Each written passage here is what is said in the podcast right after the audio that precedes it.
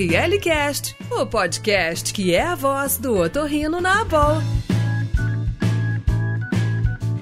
Bem-vindos ao ORLcast, o podcast da ABOL CCF. Eu sou Ricardo Dolce, professor assistente da Santa Casa de São Paulo. Pessoal, esse é um podcast é, muito importante para todos nós. Chegamos ao nosso 50 podcast, então a gente fica muito legal com toda a nossa nossos ouvintes que vêm acompanhando nesse período. Olá, eu sou Davi Quinol Ribeiro, é, sou preceptor, sou otorrino e cirurgião de cabeça e pescoço, sou preceptor do Serviço de Especialização Saúde Otorrinolaringologia da Escola Paulista de Medicina. É, a gente sabe que esse é um espaço para troca de experiências, trazendo sempre esses aspectos de vivências relacionados aos temas otorrinolaringológicos, é, de saúde e de bem-estar. Pessoal, hoje temos um tema super interessante para todos, a relação entre a otorrino e a medicina do esporte, algo corriqueiro no nosso dia a dia, nos nossos consultórios. E para conversarmos sobre esse assunto tão relevante, nós temos o otorrino pós-graduando em medicina do esporte, Dr. André Yamamoto, e o Dr. Paulo Putinelli, médico do esporte e doutor em fisiologia do exercício. Obrigado, André. Obrigado, Paulo. Peço que se apresente aos nossos ouvintes. Bom dia, Ricardo. Bom dia, Davi. Obrigado pelo convite. Meu nome é André Yamamoto. Eu sou torrino, laringologista há exatos seis anos. Estou é, terminando a minha pós-graduação em medicina esportiva. Trabalho também como médico emergencista do SAMU de São Caetano do Sul. E há seis anos eu fico como preceptor da disciplina de otorrino da Faculdade de Medicina da ABC, onde eu me formei, é, lecionando septoplastia, cirurgia de nariz para os R2 e R3. Hoje eu sou triatleta amador, mas já competi e já pratiquei handball, tênis, futebol, esgrima e ginástica olímpica. Boa, caramba, não sabia de tudo isso. o André é versátil. bom, bom dia, boa tarde, boa noite aí aos ouvintes. É, sou Paulo Putinelli, sou médico do esporte, é, doutor em fisiologia do exercício, é, médico do Clube Atlético Paranaense, né, o time de futebol, né, a equipe principal do, do clube. Também é, sou médico da Confederação Brasileira de Desportos Aquáticos, né, natação, polo aquático, nado artístico e saltos. Uh, fui um dos médicos do time Brasil nas Olimpíadas de Tóquio uh, de 2021. Para mim é uma honra, um prazer imenso estar aqui com vocês. Obrigado pelo convite e vamos lá. Vai ser uma conversa bem legal. Estou bem ansioso aí.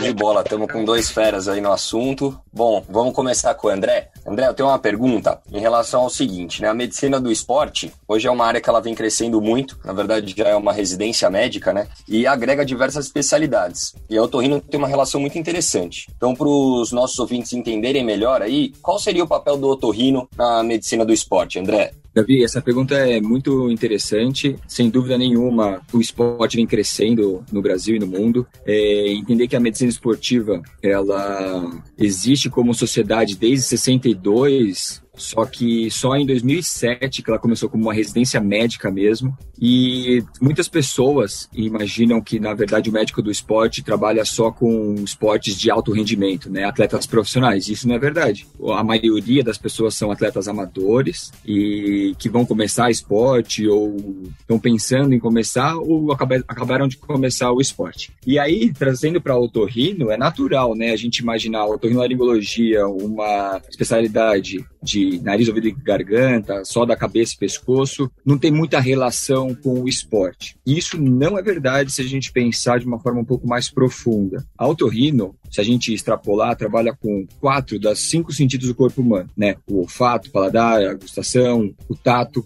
se a gente pensar na propriocepção e o equilíbrio que o vestíbulo ajuda a gente. Além disso, tem muitas queixas de otorrinolaringologia de via superior que são extremamente frequentes na população. Então, por exemplo, obstrução nasal, síndrome da apneia obstrutiva do sono, rinite, infecção de orelha externa, infecções nasosinusais, agora a gente está vendo um boom aí de casos virais ou bacterianos, amidalite repetições. Então, a população inteira sofre disso. Dessa forma, atletas também sofrem desses males e pensando que um atleta tem como na sua rotina os treinos diários para a construção de uma performance, imaginar que o trabalho do atleta é treinar todo dia, se o atleta deixa de treinar pelo fato de estar doente ou com comprometimento de algum desses sentidos, é, ele vai deixar de performar, ele vai deixar de, de, de fazer o que ele faz de melhor. Além disso, a associação junto com o autorrino, é, se, por exemplo, algum atleta de alto rendimento, a gente prescreve alguma medicação que é bem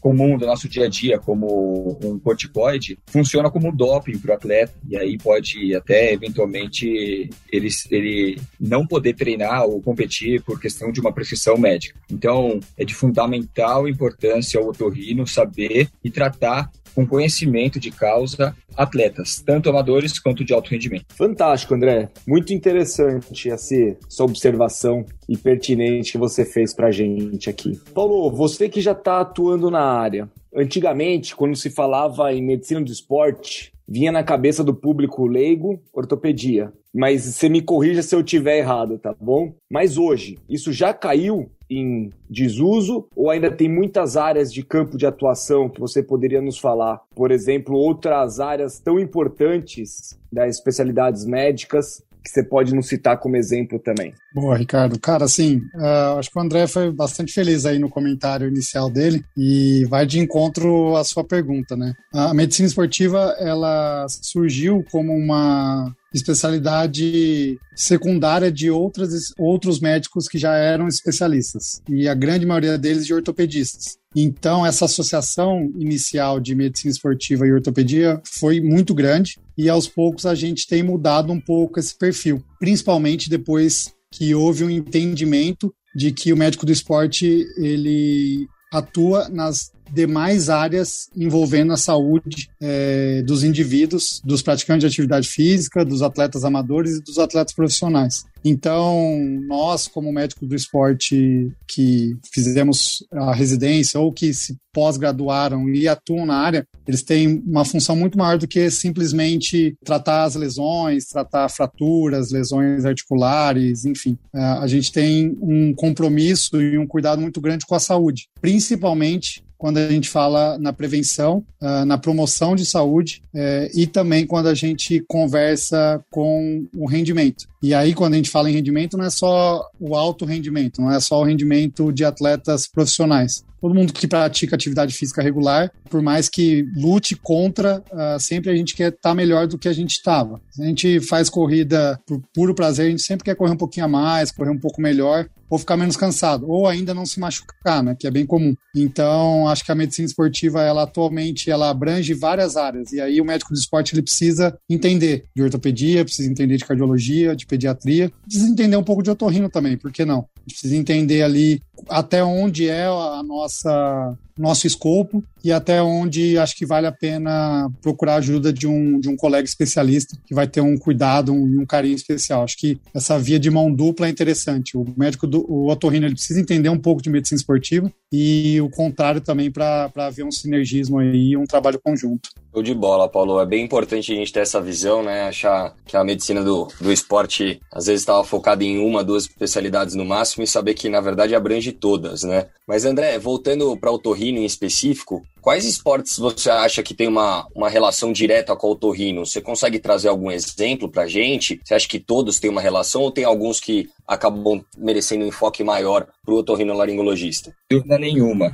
todos têm é, relação direta com a otorrinolaringologia. No entanto, eu consigo levantar pelo menos seis, sete que têm uma íntima relação com o otorrino e que, com certeza, algum otorrino já teve contato com algum paciente desse. Então, por exemplo, mergulho, seja com apneia ou com cilindro, né? Pelas alterações barométricas que a água faz na membrana timpânica, é importante a questão da equalização do ouvido. Quem mergulha sabe disso, que é proscrito, né? É, é proibido mergulhar na vigência de congestão nasal por lesão de membrana timpânica. Uh, ou, por exemplo, quem já fez uma cirurgia de estapelotomia, alguma prótese na orelha média. O surf, em específico, por conta daquela condição chamada de exostose, que fica na membrana, na, na, no meato acústico externo, que é como se fosse um osteoma, um, um calo ósseo que é produzido a partir do contato com águas frias no conduto e alguns pacientes, principalmente quem faz surf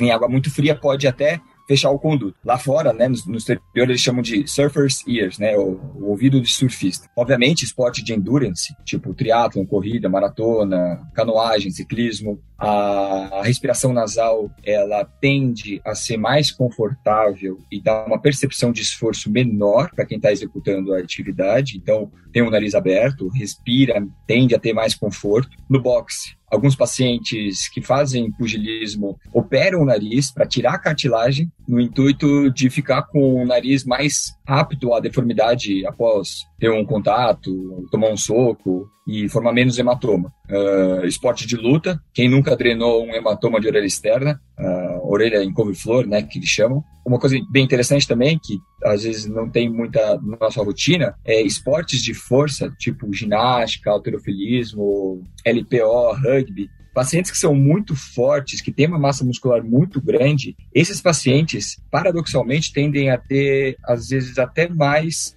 índice de apneia obstrutiva do sono ou apneia obstrutiva do sono por conta do excesso de massa muscular e quando tem um relaxamento muscular, às vezes até colapsando a viária superior. Natação, nas otites externas, difusas agudas, que a gente trata com uma certa regularidade, né, que é o ouvido do nadador. Então, assim, basicamente, algumas específicas, mas todas as os esportes têm sim, é, principalmente quando a gente vai falar de padrões de sono, mais nesse nosso bate-papo aí. Perfeito, André. Fez um apanhado aí, trouxe quase todos os esportes, como você mesmo comentou. Fantástico.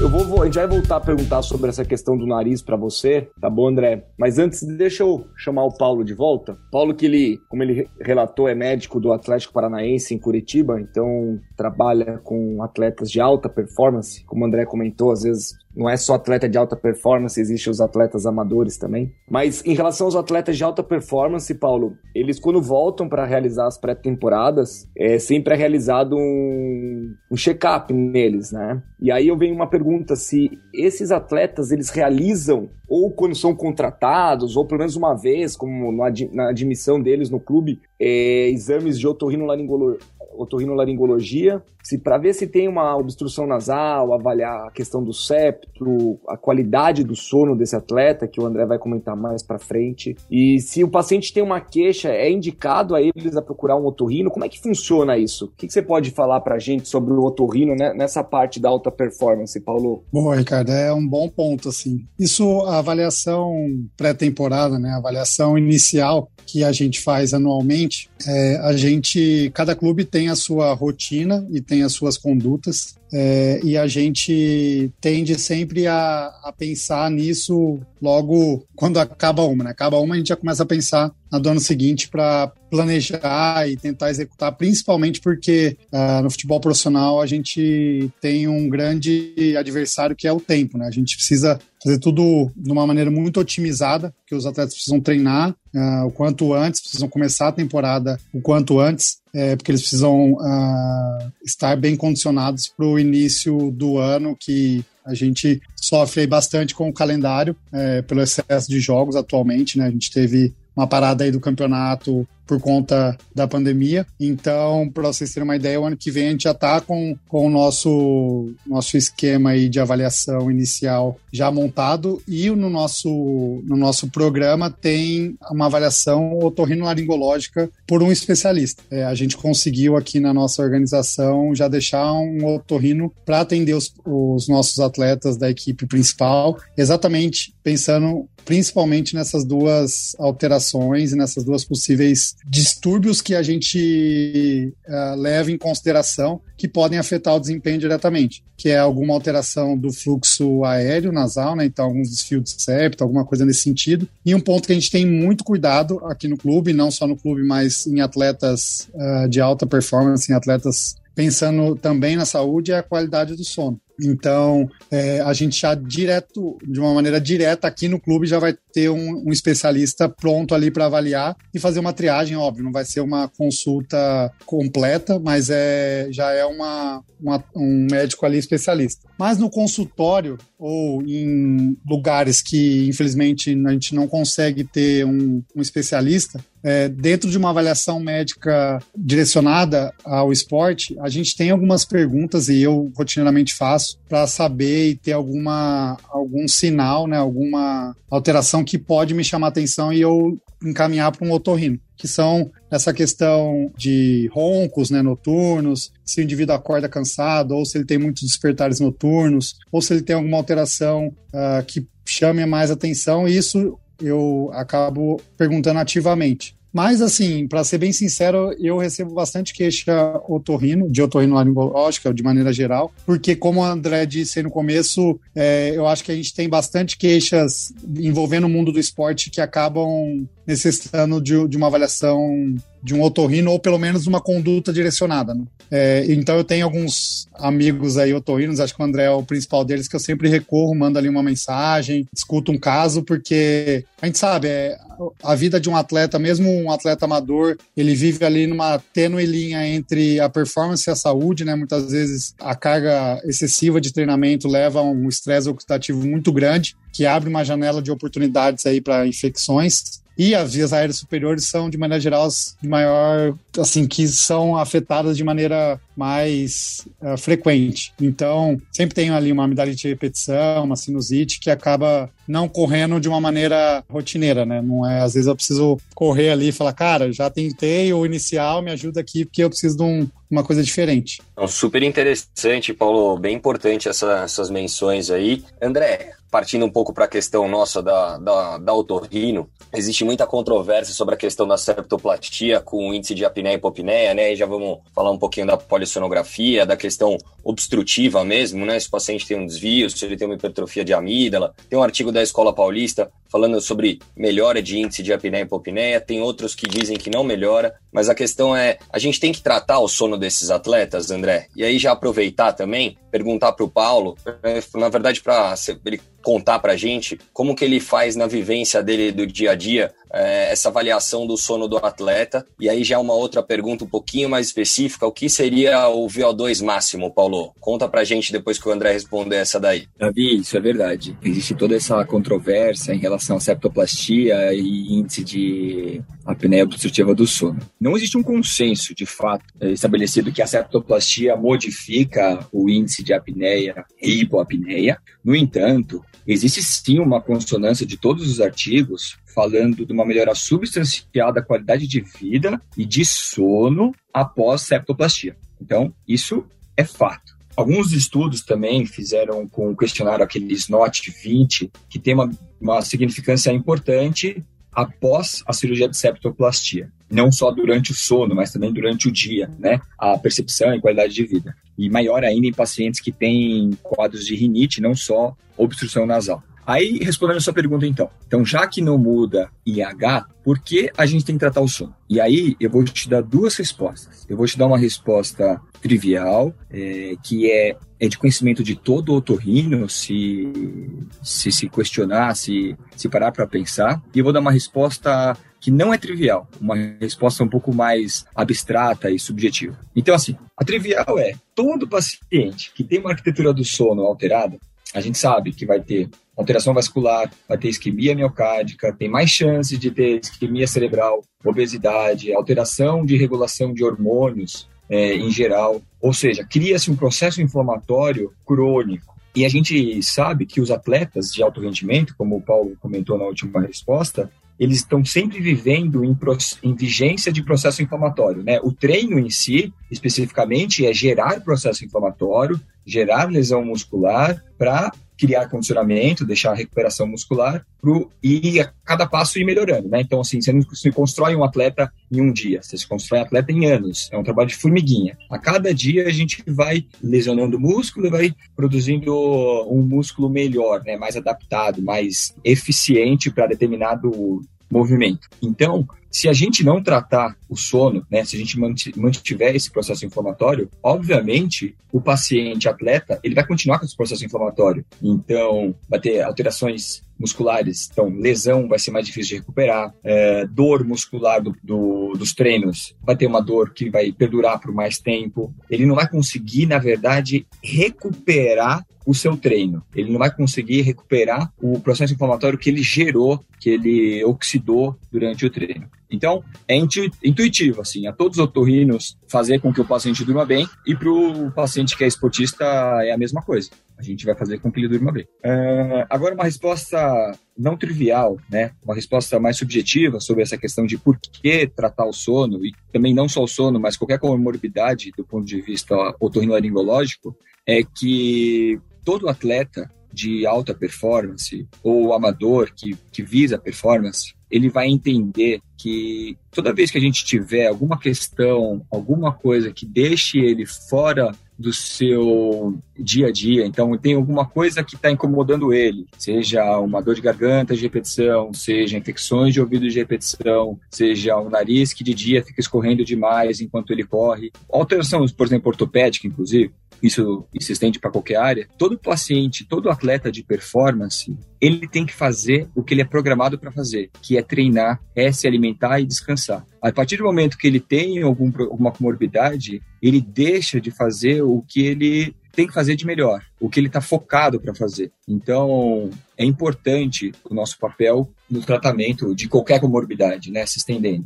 Eu vou dar um exemplo. Eu estou com um paciente que faz surf e ele tem aquela exostose no ouvido. É uma lesão benigna, uh, ele não tem perda auditiva, só que já tem quase 60% do conduto fechado. E toda vez que ele nada, ele entra no mar e ele nada em água fria, a tendência é aumentar, fica com água entre a lesão né, e a membrana timpânica, uh, acumula um pouco mais de cera nesse espaço e isso acomoda ele quase que diariamente. Isso pode virar uma angústia, pode virar um desconforto. Um paciente que é atleta de alto rendimento, essa pequena alteração vai é a diferença entre ganhar e perder. Então, se ele está levando numa boa, ótimo, deixa, a gente orienta e tudo mais. Agora, se é isso que vai fazer a diferença dele ir para umas Olimpíadas, ganhar uma medalha, uh, subir no pódio, vale a pena a gente operar. Então, tem que entender essa questão, essa sensibilidade que só quem é atleta consegue ter essa empatia. Então, como a gente treina desde pequenininho, como a gente sempre quis ser atleta profissional, o Paulo também já revelou para mim que queria ser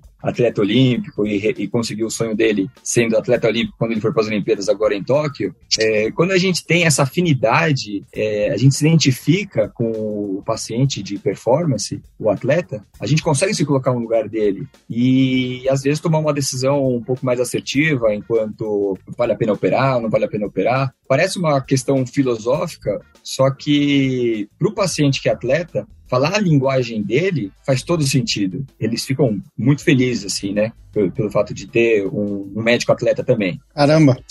Obrigado pela aula aí, André. Bela explicação, André. Eu tô aprendendo mais do que quem tá ouvindo, eu acho. Eu tô ouvindo também, né? Tô ouvindo de camarote aqui. É, mas assim, eu acho que o André foi muito feliz em vários aspectos aí que ele, ele citou. Inclusive, o Ricardo tinha. Foi a primeira pergunta que o Ricardo me fez, né? No começo do podcast, da, da, do como a medicina esportiva evoluiu. E a gente evoluiu no sentido de que a gente entendeu que. Ou a ciência do esporte entendeu que a performance ela não depende só do treinamento. Né? O treinamento é uma das do, dos pilares da performance. É, talvez seja um dos mais importantes, mas ele não é o único importante. Né? A gente precisa não só treinar, precisa descansar precisa se alimentar, precisa se hidratar, precisa ter um treinamento mental importante, vários fatores que influenciam. É, então tem cada vez mais se olhado para esses pilares de equilíbrio, né? De um lado da balança está o treinamento e do outro lado está toda essa questão da recuperação, do, do sono, da alimentação. E eu costumo muito falar com, com os pacientes de consultório, os os pacientes amadores que buscam performance, que eu brinco e falo, olha, os atletas profissionais, é, eles não são profissionais no treinamento. tem muito atleta amador que treina igual, treina até mais que profissional. Os atletas profissionais, eles são muito profissionais no outro lado da balança. Eles têm mais tempo para descansar, eles têm uma maior, maior, maior entendimento de quão é importante eles se alimentarem, deles se hidratarem, deles dormirem bem. Então o sono ele cada vez mais é, tem vindo à tona. É, isso, um exemplo clássico é, eu tive presente lá nos Estados Unidos no Congresso Americano de Medicina Esportiva em 2019 é, e foi concomitante o Congresso Mundial de, de Sono. Era no mesmo local ali, então todo mundo estava junto e as palestras elas eram ah, muito, muitas vezes relacionadas, os temas eram muito relacionados. A gente tem uma ideia de como é importante, como a ciência do esporte tem olhado muito para o sono. É, então, faz parte da rotina de, de questionamento a questão de, de, da qualidade, da quantidade e qualidade do sono. Né? A gente sabe que para performance existe essa, esses dois pontos relevantes. O indivíduo ele precisa dormir bastante, e se ele for um atleta jovem, ele precisa dormir ainda mais. É, e não só a quantidade, mas a qualidade. Se o atleta se sente descansado ao despertar, se ele pega no sono fácil, se ele tem muitos despertares noturnos, enfim, isso são questões que eu questiono e se há alterações, eu de maneira geral faço uma orientação inicial e se eu vejo que eu não consigo uh, dar conta ou se um profissional com maior conhecimento na área vai ajudar mais, acaba encaminhando, porque, e de maneira geral, os, os médicos que cuidam bastante sono, bastante é, otorrino, que cuida dessa área, acho que até inclusive pelas relações aí que o André citou. Então, acho que é esse o ponto. E a última pergunta que o Davi é, me questionou, a questão do VO2, que muitas vezes alguns trabalhos que quando buscam parâmetros mensuráveis de performance, eles usam o VO2, porque o VO2 ele é um dado bastante importante para performance esportiva. O VO2, ele, esse V que está acompanhando o O2 de oxigênio é um V de consumo, né? Então ele representa o consumo de oxigênio, que indiretamente fala quanto o nosso corpo, enquanto máquina, produz de energia. Então a gente, a gente calcula o quanto ele está consumindo, mas indiretamente a gente quer saber o quanto de energia ele produz. Então, quanto maior o seu VO2, maior a sua a sua máquina, enquanto o corpo ela produz, ou seja, mais capacidade esportiva você tem, geral, capacidade aeróbica. É um parâmetro bastante legal que a gente usa não só no esporte profissional, mas usa para qualidade de vida, é, usa para prognóstico de doença cardiovascular, enfim, é um, é um dado aí que a gente tem bastante conhecimento e a gente ouve falar bastante, mas que às vezes a, quando a gente faz ou lê algum trabalho que quer buscar diretamente melhoria na performance, ele usa esse parâmetro. Então, às vezes o cara fala, ah, mas quem tem desvio de septo não tem um VO2 menor de quem não tem o desvio de septo. E aí fala, ó, tudo bem, mas não é só não é só sobre VO2, a gente está falando de qualidade de vida, está falando de qualidade de sono, qualidade de recuperação, e aí a gente acabou de ter uma aula com o André e não vou falar mais sobre isso, não vou passar vergonha. É legal que é um, é um, dado objetivo, né? Exato, é mensurável. Quando é mensurável, aí a gente tende a usar mais, né? Porque aí dá para fazer as, as análises estatísticas, ver os, todas as questões, mas é, quando se trata, como o André falou, de performance, é um mínimo detalhe. E aí a gente ter essa vivência, ter esse contato direto com o paciente. E assim, a gente acaba falando que medicina esportiva não é só de performance, mas a gente acaba tocando no ponto de alto rendimento, mas para os otorrinos de maneira geral, é importante a gente saber de medicina esportiva, um, pelo menos o mínimo, assim, né? Pelo menos isso que a gente está conversando aqui, até porque o que eu mais recebo no meu consultório é pacientes que foram em outros colegas de outras especialidades que quando chegam e falam a rotina de treino deles, a primeira coisa que o, atleta, que o médico fala é você é louco. E aí o cara vai embora na hora. Ele fala, tipo, a partir do momento que você quebra esse, essa relação, é, o paciente não vai ouvir mais nada do que você for falar, né? Porque ele fala, ah, esse cara não tá me entendendo, ele não vai entender o que eu tô falando. E às vezes o, o médico tá entendendo, mas então é, sintam-se à vontade ou sintam-se confortáveis quando alguém virar para você e falar, cara, eu treino quatro horas por dia, ou a minha vida gira em torno do treinamento, mesmo que seja uma hora, sabe? Acho que tem bastante gente fazendo isso. É, não é coisa excepcional, não. É bem comum. O André, inclusive, faz isso, normalmente. O Paulo treina mais que eu, pronto. Que aula, hein, Davi, que estamos tendo com essa dupla. Fantástico. Sensacional, Ricardo. A gente ouve muito falar do VA2, né? E Máximo, e agora o Paulo conseguiu super sucinto explanar pra gente exatamente qual que é a, a ideia dele. Você está ouvindo ORL Cast. E aí, André, a gente costuma brincar que todo podcast tem aquela pergunta de um milhão. E foi até ela que a gente resolveu fazer esse podcast todo Medicina do Esporte, né? Relacionado com o Torrino. O Paulo deu um spoiler aí já, mas direto ao ponto aqui. Septoplastia altera o VO2 máximo, sim ou não? E por quê? Não muda. E aí, Ricardo, é, Rick, eu vou, eu vou te falar um negócio. Quando eu comecei na minha pós-graduação, eu era convicto, assim como você alguns dias atrás, que a gente, quando opera o nariz, melhora muito o rendimento do paciente pelo fato de respirar melhor pelo nariz. Entenda e aceite esse fato. Operar o nariz, fazer uma septoplastia não interfere no VO2 máximo, né, que é o consumo máximo de oxigênio que o corpo consegue efetuar. Então, como o Paulo falou, ela, o VO2 máximo é uma variável que, que a gente faz naquela ergospirometria, né, que é correr na esteira com a máscara acoplada ao rosto, não só a ergometria que coloca o eletrodo no coração, mas também tem que pôr a máscara para analisar os gases, de O2 e CO2. Ele é uma variável que ela é treinável. E da mesma forma que ela é treinável, ela é destreinável. Ou seja, ela, ela mede o quanto o seu sistema energético está eficiente ou não. Então, quanto mais você treina, mais o VO2 mexe. Se você parar de treinar, né, se tiver um destreinamento, você diminui o seu VO2. E isso é, é bem rápido, o destreinamento. Isso não interfere em relação nesse exame. Por exemplo, se você respirar pelo nariz, ou se você fizer esse exame respirando pela boca. O desempenho vai ser o, o mesmo. É, então, a gente, muita gente, todo otorrino deve ter recebido algum paciente falou, doutor, eu subo a escada e tô cansado porque meu nariz está entupido. Ou, ah, eu corro de máscara e porque meu nariz é entupido de máscara, eu não consigo correr direito ou é, eu não consigo correr mais rápido porque meu nariz escorre, é entupido. Bom, a gente tem que sentar para esse paciente de uma forma super elegante e falar: infelizmente, tudo isso está acontecendo porque você está destreinado. Isso tem a ver com seus músculos, não tem a ver com o seu pulmão. Eu vou dar uma aula, na verdade, não vou dar uma aula, mas eu só vou comentar: existem três sistemas quando a gente está fazendo esporte: o respiratório,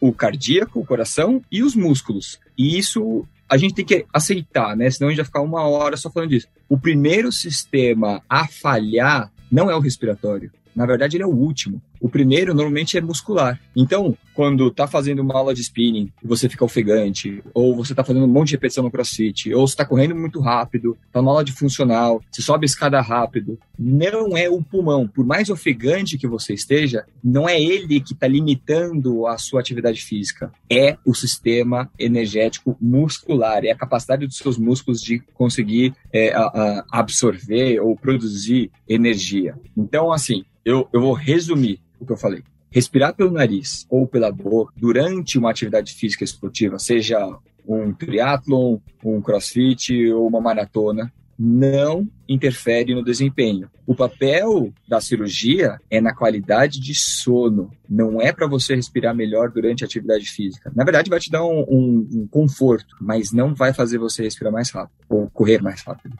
É o sono. Lembrando que alguns atletas que treinam, como o Paulo falou, às vezes duas ou três vezes ao dia, a gente tem que lembrar que o, o descanso no pós-treino de hoje é o descanso do pré-treino de amanhã. Ou seja, é nessa hora que respirar pelo nariz vai trazer benefício. No pós-treino, que é a mesma coisa que o pré-treino do próximo dia. E assim, é só um outro, só complementando, se, se for possível, né, complementar alguma coisa, essa grande explanação, assim, o ponto é que a gente, no máximo do esforço possível, a gente tem uma reserva, né, pulmonar de maneira geral. É, um atleta, por mais bem treinado que ele esteja, por exemplo, um maratonista, o Kipchoge lá, o cara que conseguiu correr uma maratona abaixo de duas horas, é, ele não usa 100% da capacidade pulmonar dele, mesmo na, numa alta velocidade. A gente tem uma reserva pulmonar ali que, que ainda não vai ser utilizada. Inclusive, se o atleta ele atingir valores mais altos do que 90% da, da, capacidade vital forçada, ele a gente precisa investigar alguma, alguma alteração. E é isso que o André falou. A, o VO2, inclusive, pegando aí o gancho que o André falou dos sistemas, ele representa a, a máxima sinergia entre o sistema pulmonar, o sistema cardiovascular e o sistema muscular. Então, é o máximo que o, que o indivíduo pode extrair da, da engrenagem dos três sistemas funcionando perfeitamente. E para um atleta ou para um indivíduo treinado, o pulmão é o que menos limita. Agora, para quem está destreinado, às vezes o pulmão limita. Às vezes o pulmão, a falta de ar, ela acontece. E aí o cara fala, ah, eu foi o que o André falou, ah, eu subo uma escada e não sinto falta de ar porque meu nariz está obstruído. Então é só essas essas nuances que a gente, se a gente souber e entender um pouquinho de fisiologia, a gente mata e resolve o problema. Perfeito, André, perfeito, Paulo. Uma aula aí vocês estão dando, hein? Eu só queria complementar o que o Paulinho falou. Na verdade, é que se o paciente tem algum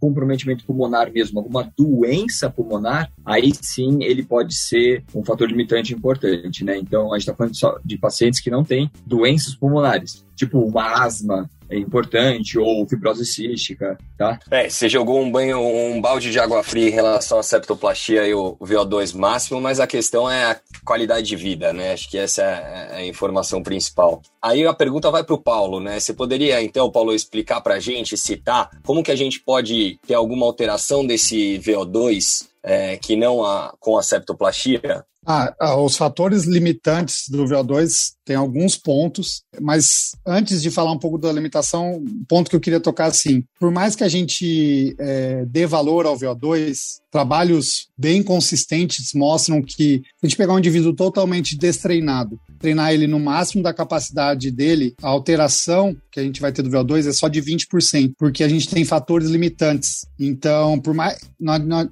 não tem como a gente valorizar um, um, um ponto tão uma labilidade tão pequena. Então, talvez esses sejam os motivos principais que a gente não vê grandes alterações, por exemplo, do VO2 quando a gente faz uma uma intervenção, uma septoplastia. Agora, se o indivíduo, por exemplo, uh, tiver alguma alteração, uma anemia, uh, se o indivíduo tiver alguma alteração metabólica, alguma alteração endócrina, isso vai alterar o VO2. Se ele tiver alguma doença cardiovascular, isso vai alterar se o indivíduo destreinar essa, esse VO2, ele acaba diminuindo. É, e o VO2, ele, é, ele tem alguns fatores que determinam ele, que é a idade. Então, o indivíduo ele a criança ou o bebê nasce, tem um aumento progressivo do VO2, o pico do VO2 é em torno da do começo da, da terceira década de vida e depois ele começa a diminuir e aí a partir da quinta década de vida ele tem um, uma, uma, uma queda abrupta, começa a cair bastante o VO2.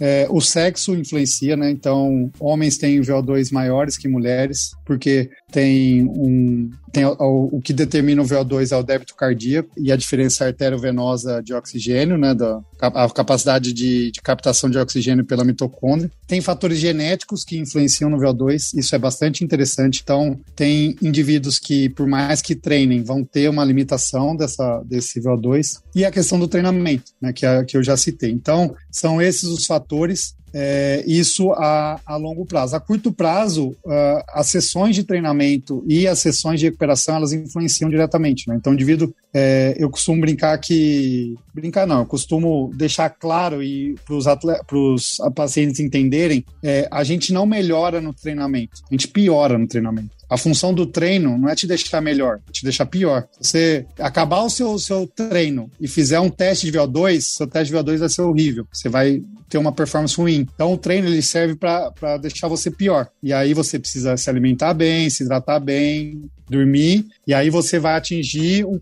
um estado melhor do que você estava. Então é, é uma gangorra, né? Você está aqui, você está num ponto, você treina, piora, aí você recupera, vai um pouquinho mais alto. Essa é a, a teoria, né? É é o ideal do, do processo de treinamento. Por isso que, apesar da, da rinoplastia não alterar o VO2, quando um atleta tem desvio de septo, eu falo, cara, vamos pensar no melhor momento de se operar. o André, apesar dele falar que ele, ele tá triste com a, com a descoberta dele, ele eu mando os pacientes para ele quando ele fala, cara, tem desvio, vamos operar, eu falo, vamos, mas deixa só eles ganhar uma medalha olímpica e depois a gente a gente opera, daí, ah, beleza, beleza, aí vai faz isso.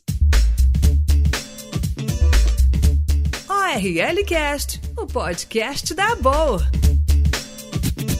Ah, Paulo, infelizmente a gente está indo para o final, né, de mais um podcast. A gente estourou o tempo, certeza, né? É, com certeza. Mudando um pouco a, a temática, é, a gente sabe, todo mundo trabalha em consultório e invariavelmente às vezes a gente acaba pegando algum paciente e precisa passar alguma medicação. Tem alguma medicação que não pode ser dada para o atleta aí, mais específico devido ao doping? É, eu queria saber se o doping varia de esporte para esporte e como a grande maioria da, dos ouvintes são otorrinos e às vezes não tem uma vivência né, na medicina do esporte, se tem algum site que o colega pode dar uma olhada para obter essas informações específicas de medicação. Boa, boa, Davi. É, momento utilidade pública aqui do podcast, cara. Muito legal isso. E de maneira geral é meus, os meus colegas de faculdade eles me recorrem bastante quando é, são essas as dúvidas, né? É, bom, vamos lá. Só dando um briefing rápido assim do doping, é, existe uma lista uh, de substâncias proibidas, existe uma agência mundial chamada WADA que ela publica anualmente uma lista e essa lista ela sofre mudanças. Então, todo ano ela é refeita ou ela é atualizada e todos têm acesso a essa lista pelo site da WADA. A WADA é WADA. Então, digita lá no Google, é wada.org para encontrar toda a lista de substâncias proibidas. Essa é uma maneira é, mais difícil de encontrar, mas estão lá todos os dados. Existe uma maneira mais fácil, existe um site chamado Global Draw. Então, Global de, de Globo, né? E Draw de DRO, globaldraw.com, que é um, um, site autorizado pela WADA. É, infelizmente, a gente não tem a versão em português, tem a versão em inglês. Então, o indivíduo precisa investigar o ingrediente ou a medicação em inglês. E aí digita lá o nome da substância é, e a modalidade. Por quê? Porque existe diferenças entre substâncias de acordo com a modalidade. Existe algumas substâncias que são permitidas em modalidades específicas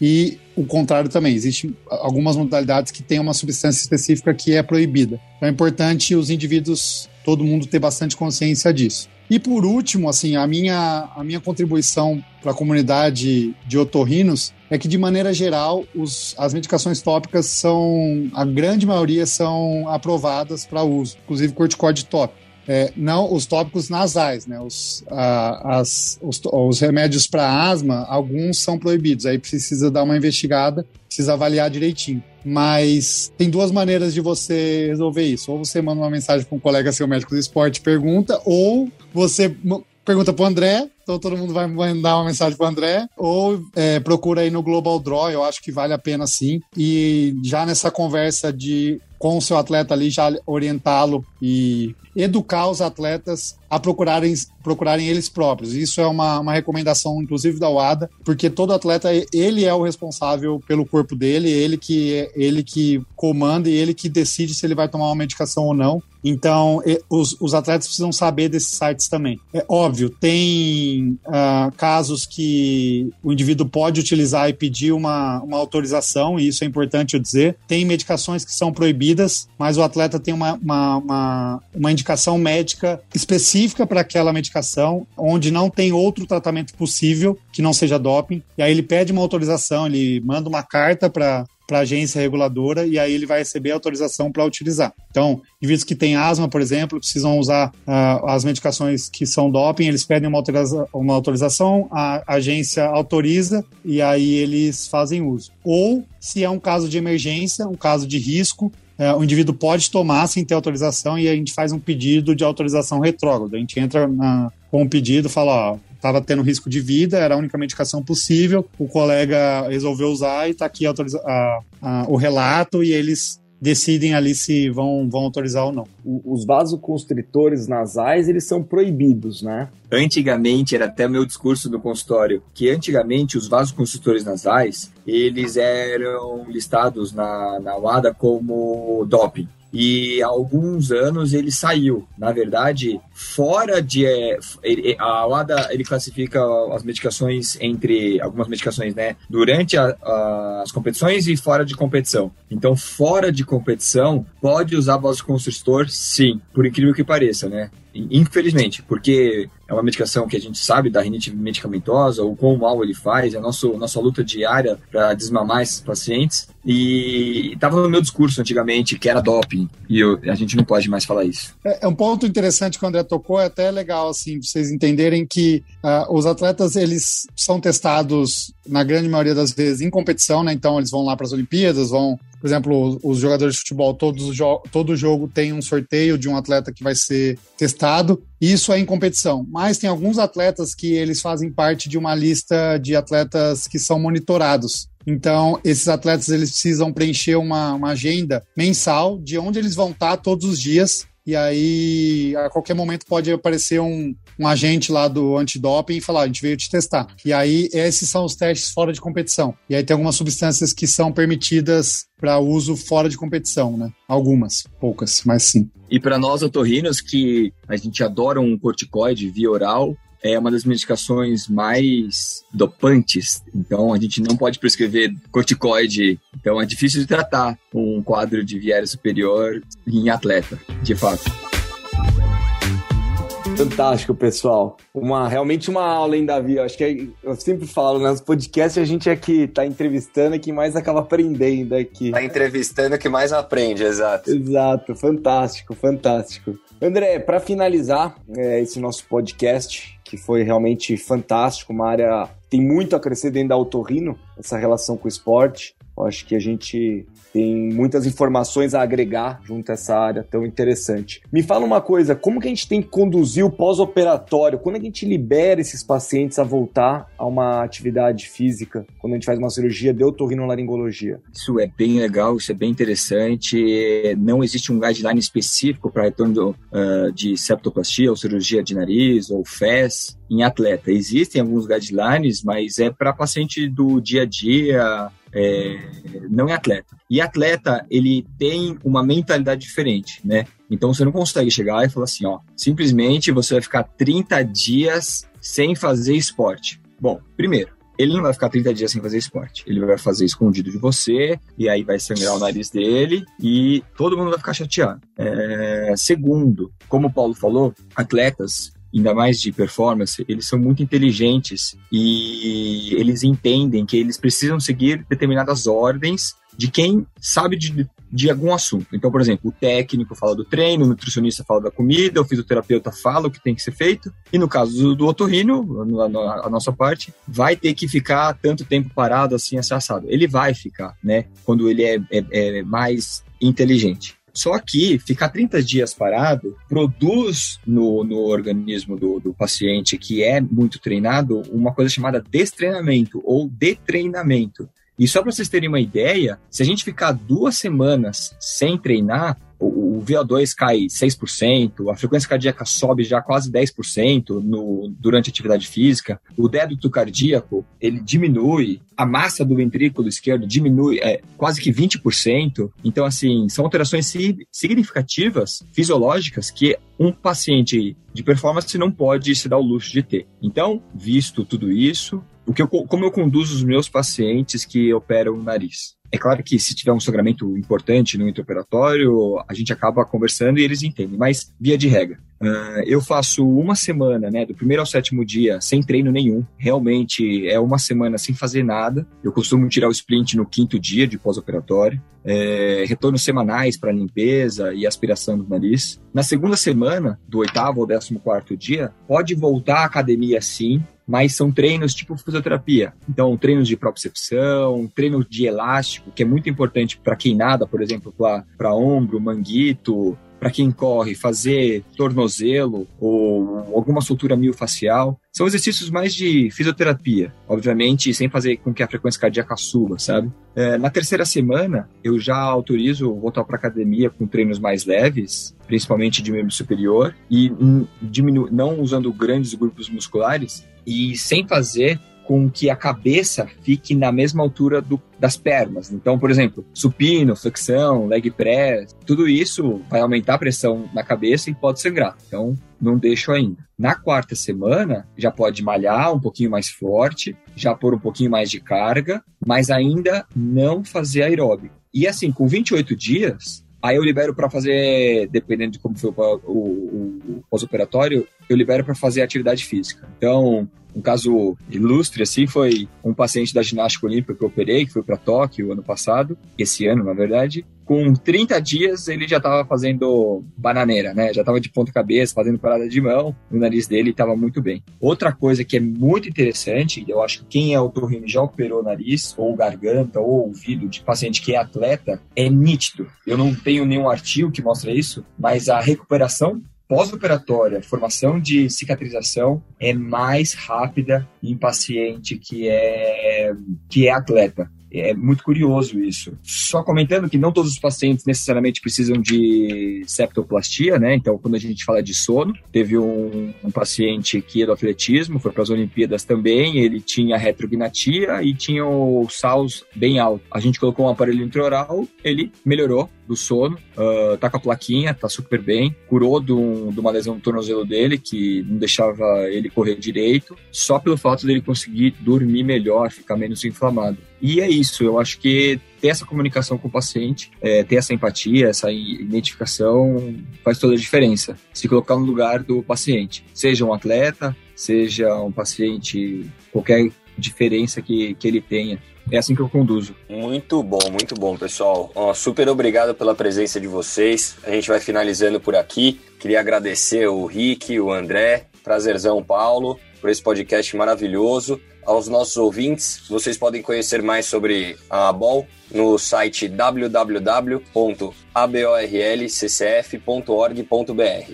Rick, Davi, eu queria agradecer muito é, o convite. Eu gosto muito de falar sobre otorrino, gosto muito de falar sobre medicina esportiva. É, gostaria de ter umas cinco horas para a gente bater um papo. Eu acho que essa, essa nossa conversa vai se estender para tomar um açaí depois. Com certeza o Rick, que corre bastante, corre mais do que eu, vai, vai aprender algumas coisas sobre medicina esportiva. É, bom, minha vez de me despedir, eu queria agradecer demais aí o convite, me sinto honrado de tá, ser escolhido para falar sobre a medicina esportiva e principalmente de ter a felicidade de ver a, a especialidade médica sendo trazida à tona aí por colegas de outras especialidades. Então, parabéns aí pelo, pelo podcast, parabéns pela iniciativa. Andrezinho, muito obrigado pelo convite. E da próxima vez você pode ir sozinho, cara. Já tá sabendo muito mais do que eu e tá brilhando. Valeu aí, Rick. Valeu, Davi. Obrigadão, cara. Sucesso para vocês. Valeu, pessoal. Obrigado, Davi, pela parceria. Valeu, André. Valeu, Paulo. Realmente deram um show. Foi uma aula aqui que tivemos hoje. Eu acho que, como o André falou, a gente vai se estender isso aí para outros momentos aí. Vamos ter que fazer outras edições. E coitado de mim se eu correr mais que você, né, André? coitado de mim. Bom, pessoal, agradecer aos nossos ouvintes por mais esse podcast. Lembrar que toda sexta-feira, às seis e meia da manhã, a gente lança um novo podcast, tá bom? Valeu, pessoal. Obrigado. Tchau, tchau.